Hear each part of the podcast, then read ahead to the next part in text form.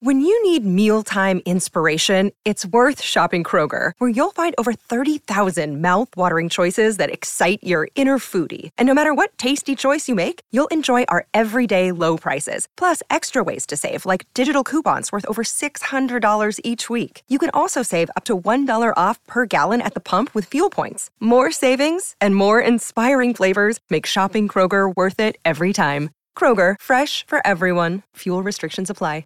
Another day is here, and you're ready for it. What to wear? Check. Breakfast, lunch, and dinner? Check. Planning for what's next and how to save for it? That's where Bank of America can help. For your financial to-dos, Bank of America has experts ready to help get you closer to your goals. Get started at one of our local financial centers or 24-7 in our mobile banking app. Find a location near you at bankofamerica.com slash talk to us. What would you like the power to do? Mobile banking requires downloading the app and is only available for select devices. Message and data rates may apply. Bank of America and a member FDIC. Pourquoi la grande vague d'Okusai est-elle si populaire? Merci d'avoir posé la question. La grande vague d'Okusai est partout. Accrochée au mur du salon chez nos amis, à la une du magazine The New Yorker de novembre 2022, sur nos fonds d'écran, bref, la grande vague bleue pleine d'écume déferle depuis toujours autour de nous. Mais c'est quoi exactement ce tableau? La Grande Vague, ou plus exactement la Grande Vague de Kanagawa, est une célèbre estampe japonaise du peintre japonais Katsushika Okusai, réalisée en 1830. Une estampe japonaise est une illustration d'abord dessinée à l'encre de Chine et au pinceau par l'artiste, puis ensuite gravée sur bois pour faire ressortir le dessin par relief à la manière des tampons.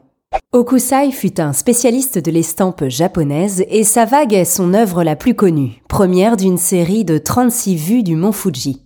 La composition de la vague, synthèse de l'estampe japonaise traditionnelle et de la perspective occidentale, lui valut un succès immédiat au Japon puis en Europe où elle fut l'une des sources d'inspiration des impressionnistes.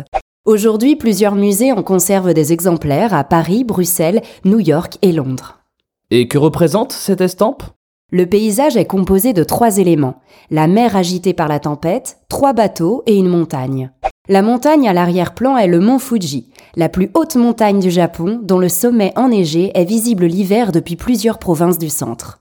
Cette montagne exerce depuis toujours une certaine fascination, lieu de pèlerinage, de méditation et symbole de beauté. La scène représente trois barges prises dans une forte tempête. Ces bateaux rapides servaient à transporter du poisson. On assiste ici à une scène du quotidien dans la région de Kanagawa, au sud de Tokyo, au XIXe siècle. La mer, enfin, est l'élément dominant de la composition qui s'articule autour de la forme d'une vague qui se déploie et domine toute la scène avant de s'abattre. Cette vague est parfois présentée comme un tsunami ou une vague monstrueuse et fantomatique. La violence de la grande vague qui s'oppose à la sérénité du fond vide peuvent faire penser au symbole du yin et du yang. L'homme, impuissant, se débat entre les deux. On peut donc y voir une allusion au taoïsme, mais également au bouddhisme. Les choses fabriquées par l'homme sont éphémères à l'image des barques emportées par la vague gigantesque, et au shintoïsme, la nature est toute puissante. L'opposition complémentaire du yin et du yang se traduit également au niveau des couleurs. Le bleu de Prusse s'oppose ici au jaune rosé de l'arrière-plan, qui en est la couleur complémentaire. La symétrie de l'image est donc quasi parfaite tant au niveau des formes que des couleurs. Et aujourd'hui, la vague se retrouve vraiment partout? Aujourd'hui, la grande vague a déferlé sur la pop culture. Que ce soit la marque Quicksilver, qui s'est largement inspirée de l'œuvre pour son logo, ou Lego, qui a sorti en janvier 2023 la célèbre estampe japonaise en version brique, déjà en rupture de stock. Mais aussi en poster, en tatou, en puzzle, tout est bon pour surfer sur la vague.